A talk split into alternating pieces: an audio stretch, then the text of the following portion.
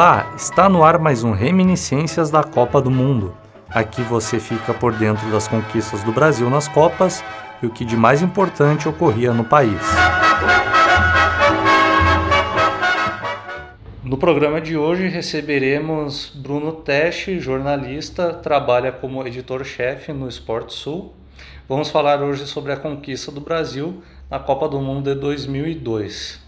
Quero começar, Bruno, perguntando para ti qual era o contexto político e social que o Brasil passava na época da Copa do Mundo da, do Japão e da Coreia em 2002.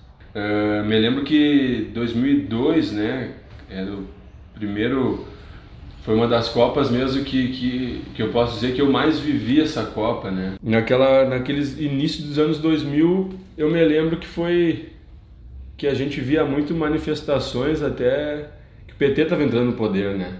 Foi um pouco depois ali da que o, que o, que o, que o PT assumiu o Brasil e eu me lembro que naquele tempo mostrou a força dele, né? Eu me lembro que alguns professores e, e pais de alunos, eu me lembro que naquele tempo, mais ou menos por essa época aí, que, que, que foi tomando força, né, e, e o poder, a grandeza que ele chegava, que ser um dos maiores partidos brasileiros, né.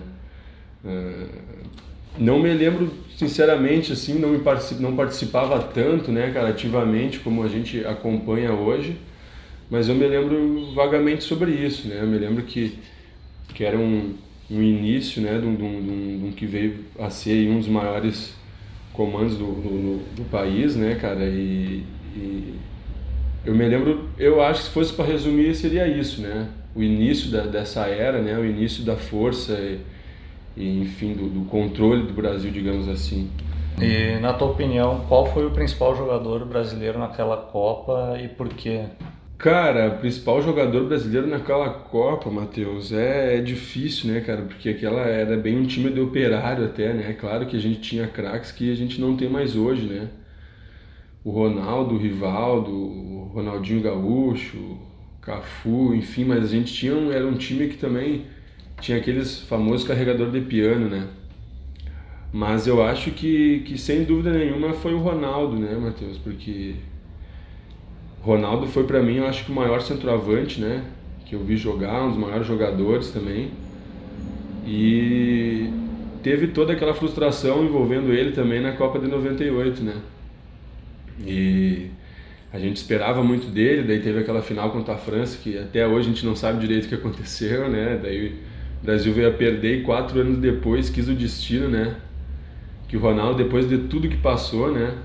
Chegou na Copa de certa forma um pouco desacreditado até, né? Não o mesmo fenômeno que era, mas ali ele voltou a ser o fenômeno, né, cara? Eu me lembro que foi uma Copa excepcional e, e até na final, né? Mas eu me lembro que na final até antes dele pegar aquela bola do primeiro gol, ele tinha errado um ou dois chutes a gol, né? Daí ali eu até me lembro que me veio todo aquele filme na cabeça, né? De, de 98.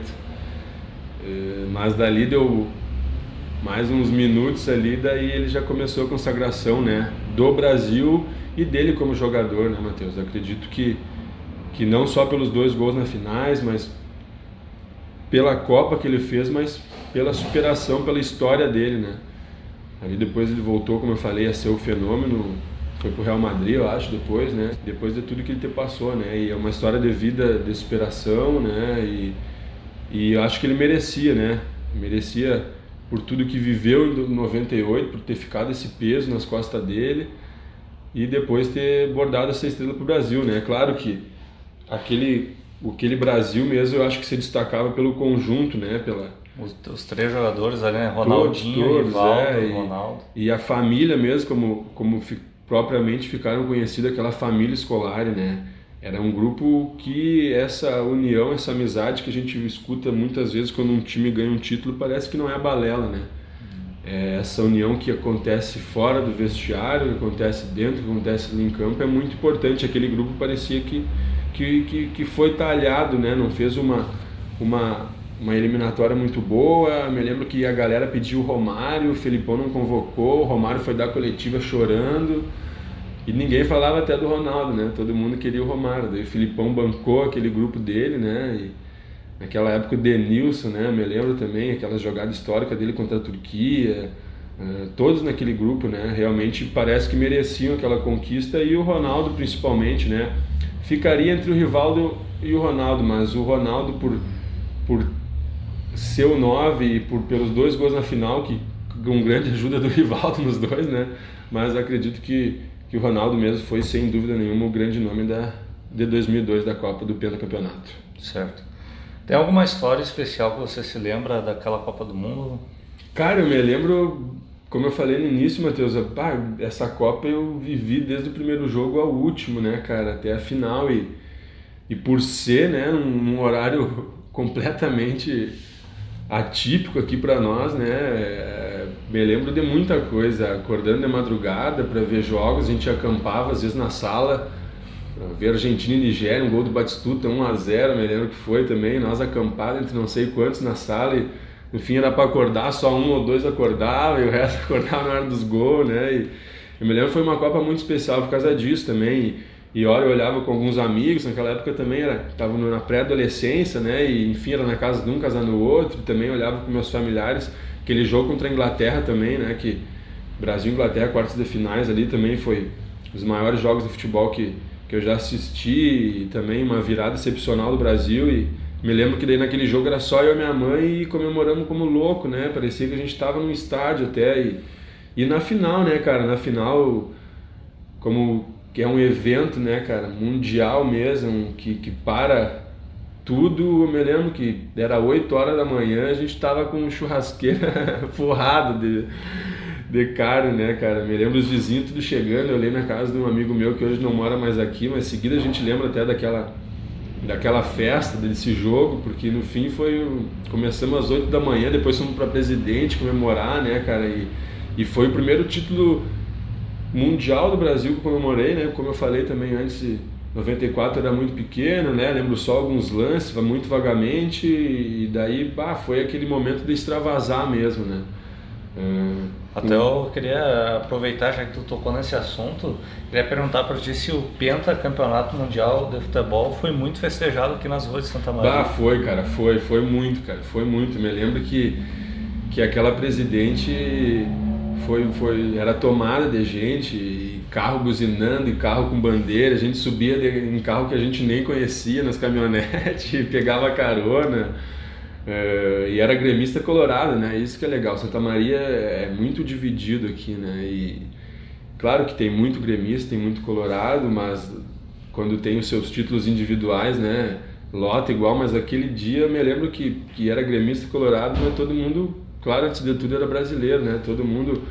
E antes eu falei do Romário também, me lembro que ali na, na esquina da Presidente, com a com a Duke, não com a, com a Valandro, tinha um, até uma faixa lá pendurada, assim, né, que o pessoal muito implicou com o Felipe Felipão por ele não ter levado o Romário, né? Sim. Felipão burro, Felipão burro.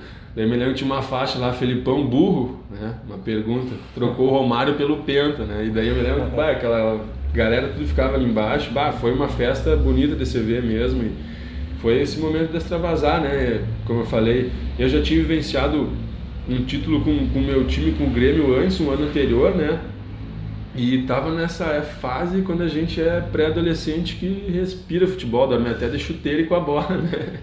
E daí foi numa sequência na outra e foi o primeiro título do Brasil mesmo, assim, né? E, pô, a gente já nasce sabendo que o Brasil é a maior, maior seleção do mundo, né? Mas, mas tu vivenciar, né? E querendo ou não, já passou muito tempo, né? De, de 70 a 94, por exemplo, 24 anos, né? É. E daí, querendo ou não, tava com aquele medo, né? Pô, será que eu não vou ver o Brasil ser campeão? Eu vou conseguir, mas no fim deu tudo certo, né, cara? E, bah, uma alegria imensa mesmo. Me lembro que a festa foi grande, né? Nessa, na Presidente Vargas, que é o, o tradicional ponto de encontro do pessoal, né? Da, me lembro do Largo da Locomotiva até lá em cima uma festa que foi de domingo, todo domingo mesmo. Começou de manhã com o jogo e né? só terminou com de noite mesmo. Para finalizar, eu queria saber de ti, na tua opinião, por que o futebol e a seleção brasileira atraem tanto torcedor? Assim? Até como aqui no site Sport Sul, né, a gente tem a oportunidade de trabalhar com mais 40 modalidades, né? Já noticiamos, cobrimos 40 modalidades só aqui de Santa Maria, né? O universo do esporte é muito grande, mas Uh, o futebol ainda com certeza é o, o que move uh, multidões, né? Citando algum exemplo atrás, final de semana, o último que passou, fui numa competição de base fazer uma cobertura e é impressionante, né, cara? Famílias, torcedores, uh, diferentes idades, né? Uh, é complicado, eu acho, para os outros esportes, é uma, uma luta realmente complicada. Se equiparar, né, ou tentar o futebol, realmente eu acho que vai ser difícil aqui no Brasil, né? Porque eu não sei se o brasileiro enxerga o futebol que expressa um pouco o que ele é, né? A maneira que o brasileiro joga a jogar. Até a seleção brasileira usava alguns slogans, né? Nascido para jogar bola, algumas coisas assim, né? Que a Nike e a CBF produziam algumas campanhas de marketing. Eu acho que é bem isso aí, né? Parece que o brasileiro nasceu o futebol, né? Não é brasileiro, né? Mas o foi tem parte, né? Se não é o pai, poderia ser a mãe, né? Se o pai do futebol são os ingleses, né? O brasileiro poderia ser a mãe, né? Porque é bem isso aí. A gente desde criança, desde tá na barriga da mãe, a gente já tem um time, né? E isso reflete no, no, na paixão, né? Reflete no dia a dia. E acho que é isso, Matheus. Acho que que o futebol é realmente é a nossa essência do brasileiro, né? É por, por ser tão parecido e por se, se por, por, por tratar paixão, por misturar razão, por misturar muitos sentimentos, né? Acho que a gente se enxerga ali, né? Dentro do futebol, dentro de uma partida, porque, enfim, acho que é, é ápice, né? A gente vai de, um, uma explosão de um gol, a tristeza de, uma derrota, e é como a vida, né? Parece a gente perde um jogo hoje, o dia não foi bom hoje, mas amanhã a gente tem a chance de, de dar a volta por cima, de, de ganhar a partida, de virar esse jogo. E eu acho que é por isso, de repente, que o brasileiro gosta tanto e enxerga tanto e, e, e respira tanto futebol. Certo, queria agradecer então a participação, Bruno Teste, editor-chefe aqui do Esporte Sul. Valeu aí. Eu agradeço, Matheus, agradeço a lembrança aí. Precisar, estamos sempre dispostos aí, sempre felizes em, em colaborar com algum material, né? A gente que é egresso dessa da UF, UFN, temos grandes amigos ainda lá hoje. Estamos felizes em contribuir quando precisar. Conte conosco sempre aí.